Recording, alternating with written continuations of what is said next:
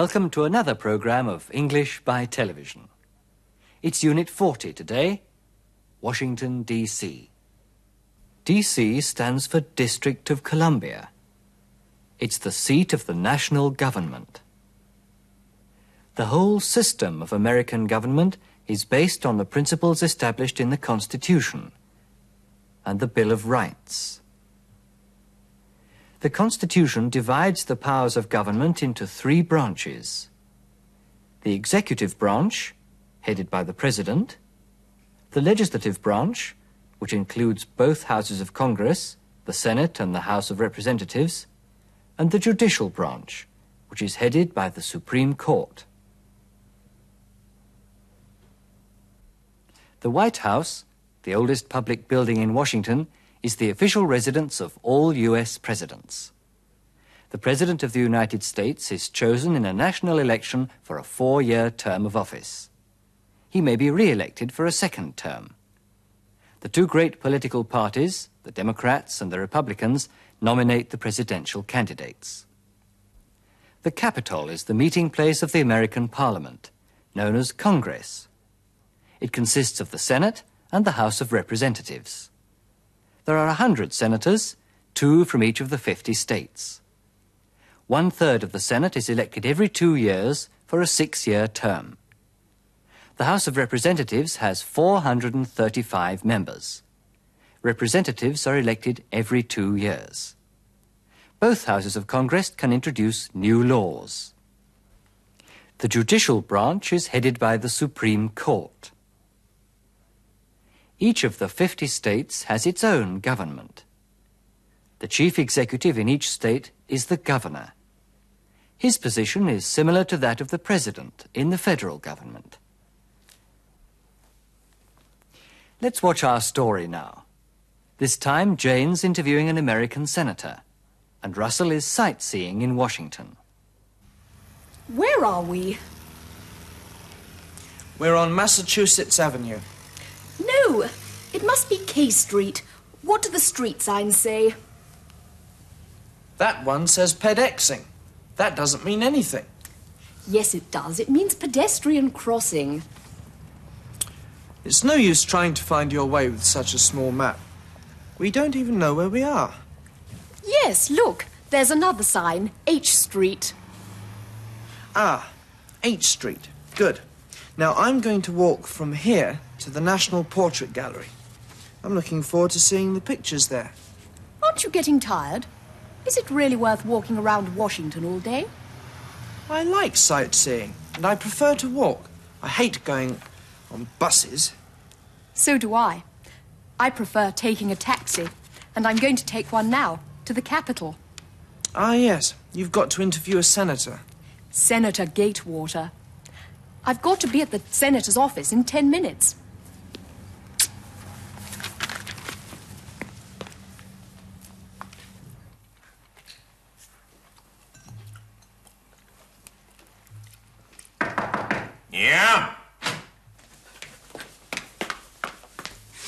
Excuse me interrupting, Senator. But Miss Egan is here from the London Weekend Chronicle. Show her in and bring us some tea. Ah, Miss Egan, it's a pleasure to welcome you to Washington, D.C. and to Capitol Hill. And it's a pleasure being here, Senator Gatewater. Thank you for giving me some of your time. You're welcome. I've been looking forward to giving an interview to such a charming lady. Thank you, Miss Pendlebury. And as of now, no more interruptions, please. We're busy.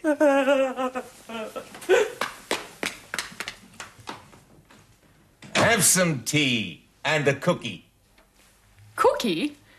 I don't understand. This is a cookie. Oh, I see. A biscuit. Yes, a cookie. Take two. Thank you. Mmm. I enjoy eating cookies, and they're very important politically. Really?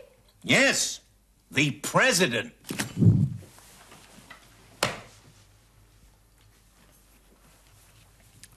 President Turpin eats cookies. He insists on eating them all day long. Sometimes they stop him from talking. I see what you mean. So, everyone in Washington eats cookies. Well, everyone who needs the support of the president. I don't mind eating them, but you see. Young lady, there's no denying that cookies are important for the defense of freedom and the American way of life. I'm pleased to hear that, because my boyfriend makes biscuits. Oh, cookies. You don't say.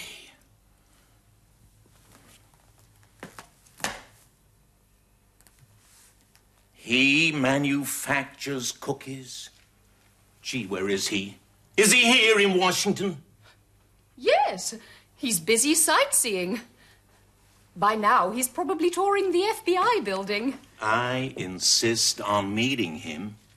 He could be very valuable politically. Why? Because this is election year. But you don't have presidential elections this year, do you? No, we elect the president every four years, but there are some elections every two years. I'm afraid you'll have to explain. I'd be delighted to explain, Miss Egan. And it's perhaps worth mentioning for the readers of your paper that I'm running for governor of my state this year. But you're a senator. You're not letting me explain. I've been in Congress for 12 years. I apologize for interrupting you, Mr. Gatewater. Miss Pendlebury, I asked you. It's a Mr. Russell Grant calling Miss Egan. He says he's lost. What has he lost? He hasn't lost anything, Senator. He's gotten lost somewhere in Washington. That's my boyfriend, Senator. Well, help him, Miss Pendlebury. See that he gets where he wants to go. Take him there. Get him a car. Find a helicopter. Mr. Grant is important. Ah! That's very good of you, Senator. Your boyfriend's cookies, Miss Egan, are going to help me win the support of the president. How long are you thinking of staying in Washington? We intend to stay here two weeks. And I intend to be front runner in the race for governor. I'll be ahead of the other candidates. I ran for governor last time, but this time I'll succeed in becoming governor. You'll see. I'd like to know more about your political system, Senator Gatewater. Yes, well, now, where shall I start? Would you mind explaining the Constitution? Well, in.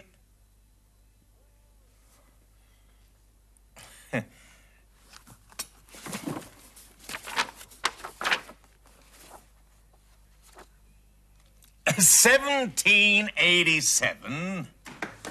Excuse me. Stop interrupting, Miss Pendlebury. There was a call from the White House, sir. Why didn't you tell me? I didn't want to disturb you, sir. Well, you've begun disturbing me now, Miss Pendlebury. Carry on. The president called. Oh, my God. Give me another cookie, Miss Pendlebury. He said, Thank you for sending Mr. Grant to the White House. But I didn't send him to the White House. No, Senator. I sent him. Mr. Grant was sightseeing, and he wanted to go to the White House, and you told me. Oh, Well, what happened? Go on. You keep stopping. you keep stopping me, sir. Mr. Grant is having tea with the President and the First Lady. Mr. and Mrs. Turpin having tea with Mr. Grant? Yes, the President is going to make a new trade agreement with Great Britain for importing Mr. Grant's cookies. So you'll get the president's support. Maybe I'll be trade secretary or. Secretary of State. After all, this will be an important international agreement.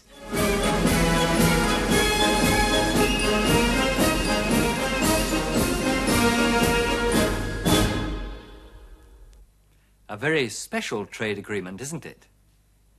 Let's look at some grammar points now. Heute geht es um die Ing-Form. In Unit 16 haben Sie diese Form bereits kennengelernt. Nach einer größeren Zahl von Verben kann im Englischen als Objekt nur die Ing-Form stehen. Zum Beispiel nach enjoy, mind und keep. Here are some examples from our story. I enjoy eating cookies. I don't mind eating them. Well, what happened? Go on, you keep stopping. Enjoy, mind und keep erlauben also nur die Ing-Form als Objekt. Mit keep und der Ing-Form drücken wir die Idee immer wieder aus. Here are some more verbs that take an ing form. Excuse, forgive, pardon. Wir werden diese Liste gelegentlich ergänzen. Bei einigen Verben können sowohl eine ing-Form als auch ein to-Infinitiv als Ergänzung stehen. I didn't want to disturb you, sir. Well, you've begun disturbing me now, Miss Pendlebury. Carry on. Bei diesen Verben, wie zum Beispiel begin, kann man sagen, dass die ing-Form allgemeiner ist, während der to-Infinitiv eher für den Einzelfall zutrifft. Die ing-Form muss immer stehen nach der Verbindung Verb plus Präposition. Zum Beispiel look forward to, sich freuen auf. Insist on, bestehen auf, beharren auf. Think of, denken an. Succeed in, gelingen. Apologize for, sich entschuldigen für etwas. Listen once more. I've been looking forward to giving an interview to such a charming lady. I apologize for interrupting you, Mr. Gatewater. How long are you thinking of staying in Washington? Let's try doing a few sentences now. Complete the sentence. Be careful with the preposition.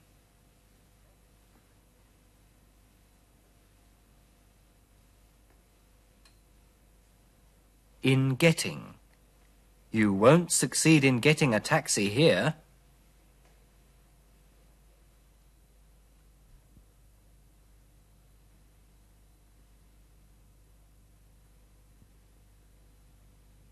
Of selling. He's dreaming of selling his products to the USA.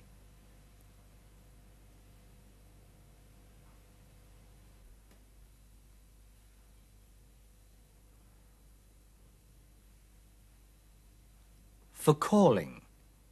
Thank you for calling back.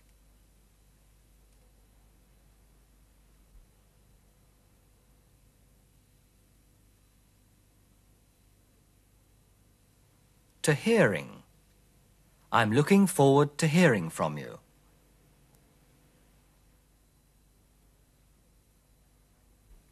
Merken Sie sich noch eine weitere Konstruktion aus unserer Geschichte. Excuse me interrupting, Senator, but Miss Egan is here from the London Weekend Chronicle. Excuse me interrupting. Verzeihen Sie, wenn ich Sie unterbreche. Das Subjekt der Ingform wird hier in der gesprochenen Sprache durch das Objektspronomen me ausgedrückt. In der Schriftsprache lesen Sie meistens Excuse my interrupting, also Possessivpronomen plus Ingform. Let's practice some more sentences now. Think carefully before answering.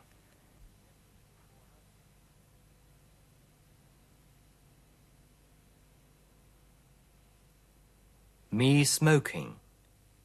Do you mind me smoking a pipe?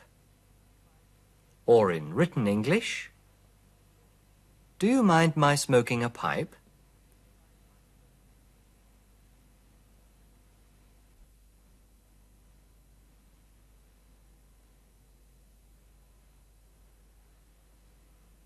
Her interrupting. I don't like her interrupting the conference. Here there's only one form, of course.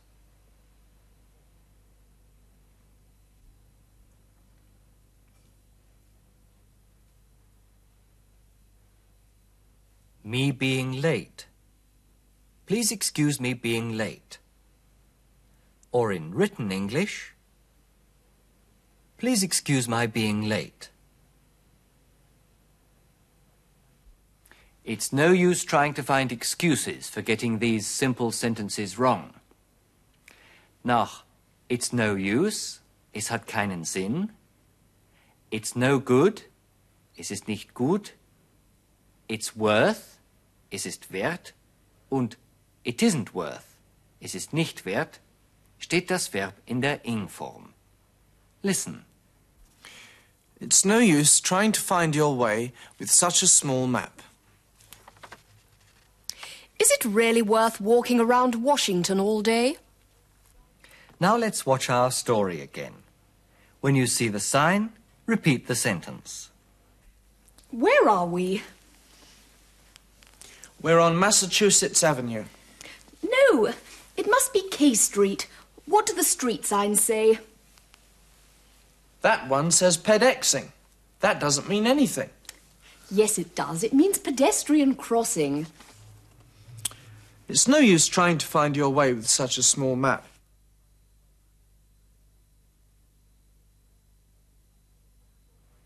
It's no use trying to find your way with such a small map.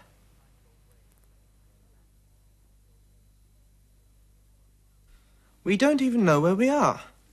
Yes, look, there's another sign H Street. Ah, H Street. Good. Now I'm going to walk from here to the National Portrait Gallery. I'm looking forward to seeing the pictures there. Aren't you getting tired? Is it really worth walking around Washington all day? I like sightseeing, and I prefer to walk.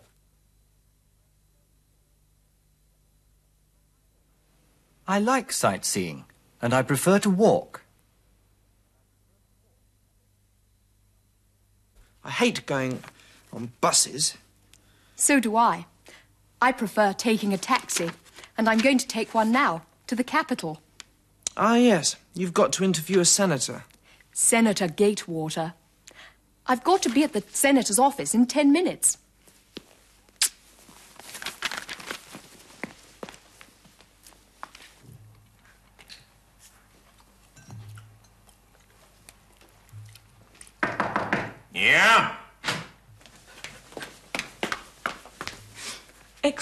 Excuse me interrupting, Senator. But Miss Egan is here from the London Weekend Chronicle. Show her in and bring us some tea. Ah, Miss Egan, it's a pleasure to welcome you to Washington, D.C. and to Capitol Hill. And it's a pleasure being here, Senator Gatewater.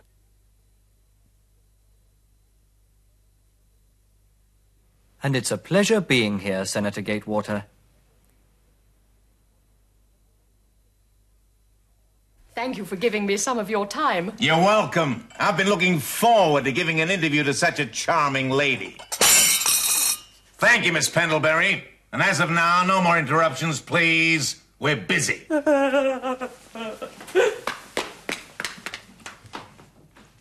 Have some tea and a cookie. Cookie? I don't understand. This is a cookie. Oh, I see. A biscuit. Yes, a cookie. Take two. Thank you. Mmm. I enjoy eating cookies, and they're very important politically. Really? Yes, the president.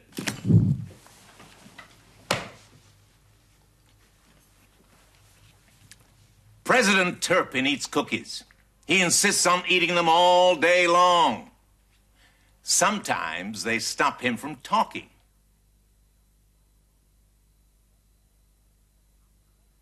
Sometimes they stop him from talking.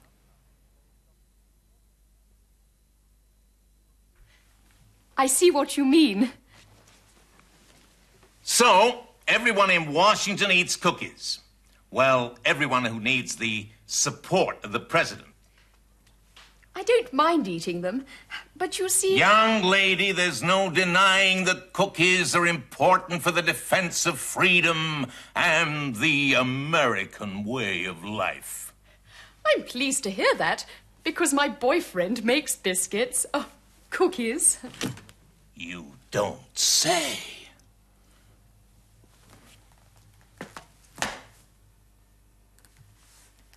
He manufactures cookies?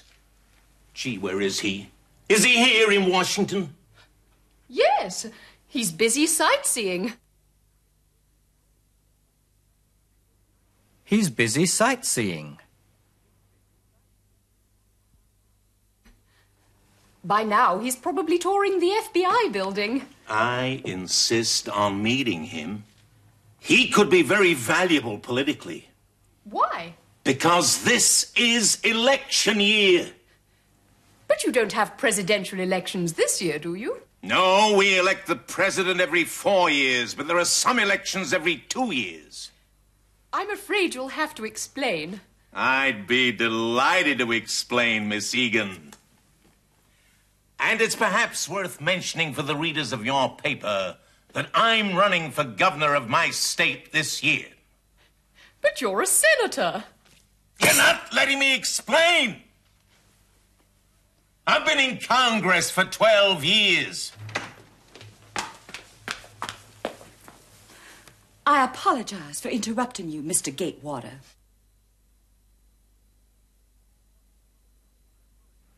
I apologize for interrupting you, Mr. Gatewater.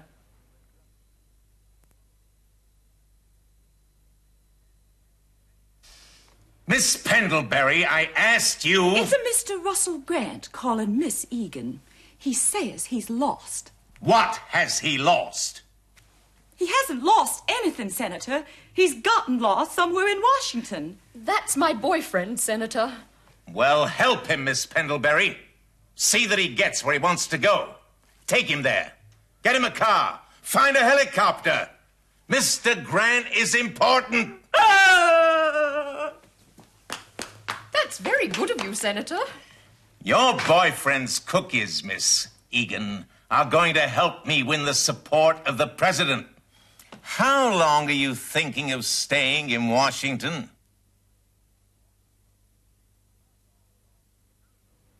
How long are you thinking of staying in Washington?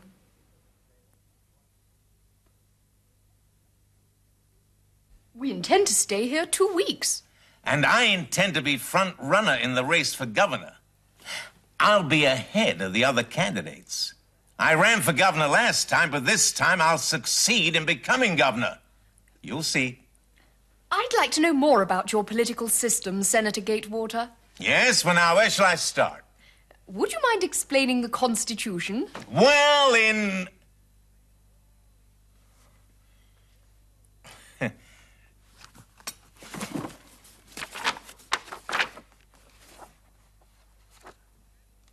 Seventeen eighty-seven.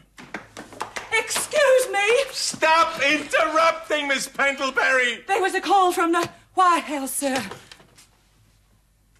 Why didn't you tell me? I didn't want to disturb you, sir. I didn't want to disturb you, sir. Well, you've begun disturbing me now, Miss Pendlebury. Carry on. The president called. Oh, my God. Give me another cookie, Miss Pendlebury. He said, Thank you for sending Mr. Grant to the White House. But I didn't send him to the White House. No, Senator. I sent him. Mr. Grant was sightseeing, and he wanted to go to the White House, and you told me. Oh, Well, what happened? Go on. You keep stopping. you keep stopping me, sir. Mr. Grant is having tea with the President and the First Lady. Mr. and Mrs. Turpin having tea with Mr. Grant? Yes, the President is going to make a new trade agreement with Great Britain for importing Mr. Grant's cookies. So you'll get the President's support. Maybe I'll be trade secretary or. Secretary of State. After all, this will be an important international agreement. Let's follow Russell now on his sightseeing tour of Washington. He went to the Thomas Jefferson Memorial and then to the Lincoln Memorial.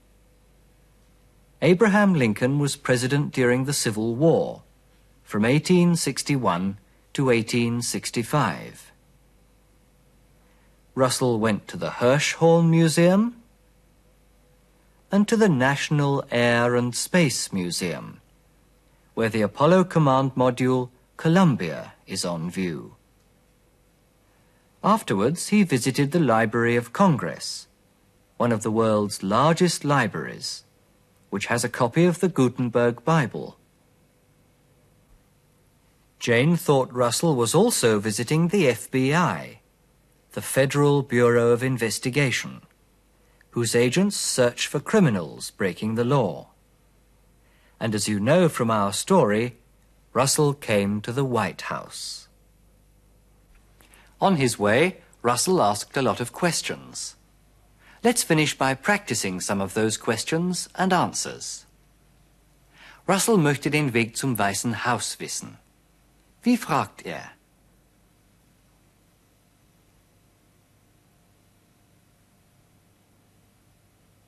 Excuse me, can you tell me the way to the White House?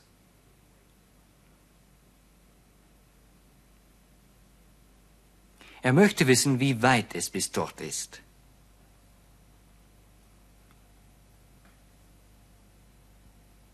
How long does it take to get there?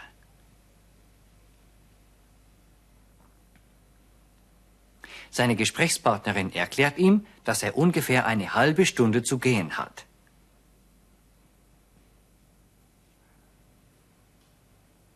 It's about half an hour's walk.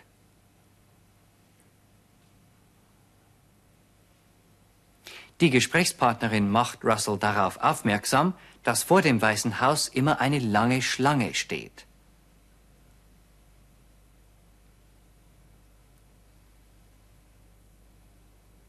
There's always a long queue in front of the White House.